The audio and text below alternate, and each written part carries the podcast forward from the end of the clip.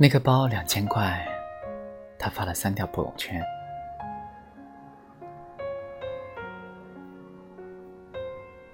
那个包两千块，他发了三条朋友圈。阿田最近很开心，因为刚买了一个两千块的包，轻奢品牌，款式新潮，高兴之下在朋友圈提了好几次。第一条，终于咬牙买了两千块。第二条，以后超过十块钱的活动都不要叫我。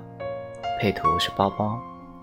第三条，坐公交被人蹭了，吓死了，还好没划破我的包。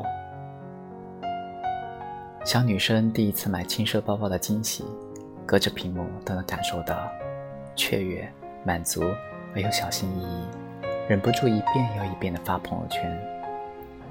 随后就有人评论了：“哼，这种价位的包包也值得发这么多朋友圈？”小女生的虚荣被当众戳破，那一刻真的很尴尬。我猜阿田肯定看到了，平时习惯秒回的他，迟迟没有回复那条评论。过了好久，又有一条评论跳上来：“宝宝真好看，挺喜欢看你朋友圈种草，让我这个老阿姨啊都心动了。”来自一个平时挺低调的小姐姐，看得出来。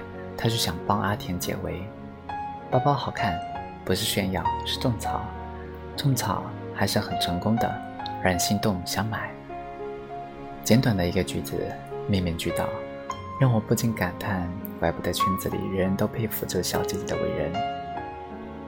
很显然，阿田感受到了这份善意，没过一会儿，他就回复了：“姐，谢谢你。”而那条略带讽刺的评论。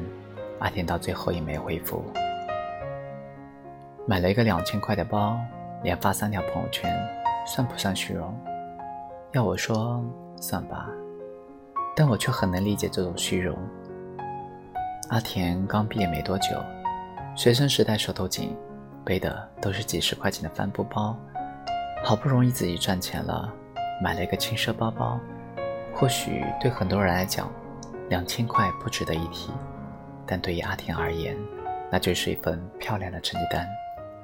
就像有人忍不住晒孩子，有人忍不住晒男友，有人忍不住晒书单一样，谁又没有一点心头好？明知没必要大肆宣扬，却还是忍不住想拿出来分享呢。相比于这种无伤大雅的小虚荣，更令我不适的是那个恶语相向泼冷水的人。两千块的包包。也值得发朋友圈。结婚纪念日收到一束玫瑰，有什么好感动的？真是没见过世面，去一趟欧洲就兴奋成这样。我猜每个人的朋友圈里，都一定有这样的人。他们对什么都瞧不上，嫌人娃丑，骂人品味 low，什么五二零的红包和烛光晚餐，根本入不了他们的法眼。情人节不收到一辆法拉利，都没资格活在他们的朋友圈里。或许，他们想表达的是：我比你有钱，比你见过世面，比你有品味。但不知为什么，如果可以选择，我却更喜欢那个买了两千块钱的包包，发了三条朋友圈的女孩。是有点小虚荣，但却坦诚可爱，至少不带刺儿。谁又是百分之百的完人呢？越长大越发现，人人骨子里都藏着几分劣性。人人虚荣，人人贪小便宜，人人喜欢避重就轻，人人会撒几句无伤大雅的谎。所谓有阅历和见过世面，并非急不可耐的去揭穿、去拆台，而是懂得包容和谅解。甚至成全他人的不完美。曾去拜访过一位老年作家，闲聊之中发现他家的保姆实在是太不着调了。一是说自己在广州买了两套房，一是说孩子打工赚了一大笔钱，到了饭后，他却从电饭煲里拿出两个番薯，腼腆地问道：“煮多了吃不完，我能拿回去给孩子吃吗？”老人和颜悦色，不仅让他把吃剩的饭菜打包回去，还从房间里拿出一盏黄铜外罩的旧台灯。我想换个新的，这个你看看有没有朋友需要。保姆喜笑颜开，二话不说揽入怀中，不笑说：“他必是据为己有了。”待他走后，老人跟我解释：“不要介怀，阿兰心善，只是自尊心要强。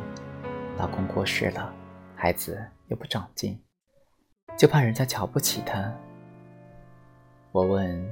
他说的那些话，您不往心里去吗？老人笑了，谁还能不吹点牛啊？我年轻的时候，比他还会吹牛呢。是啊，谁不吹点小牛啊？我还经常说自己有钱呢。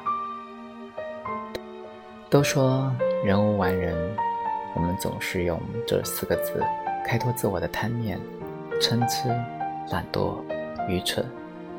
却又忘了用统一的标准来包容他人的不完美。我们谈个恋爱，恨不得告诉全世界，却不能忍受他人在朋友圈里晒恩爱。我们渴望倾听，期待父母的理解，却不愿花时间谅解父母的固执和守旧。我们晒猫、晒狗、晒旅行青蛙，自己的宠物永远最可爱。却又厌恶他人晒娃，横加冷嘲热讽。幼年时读《红楼梦》，总觉得薛宝钗最虚伪。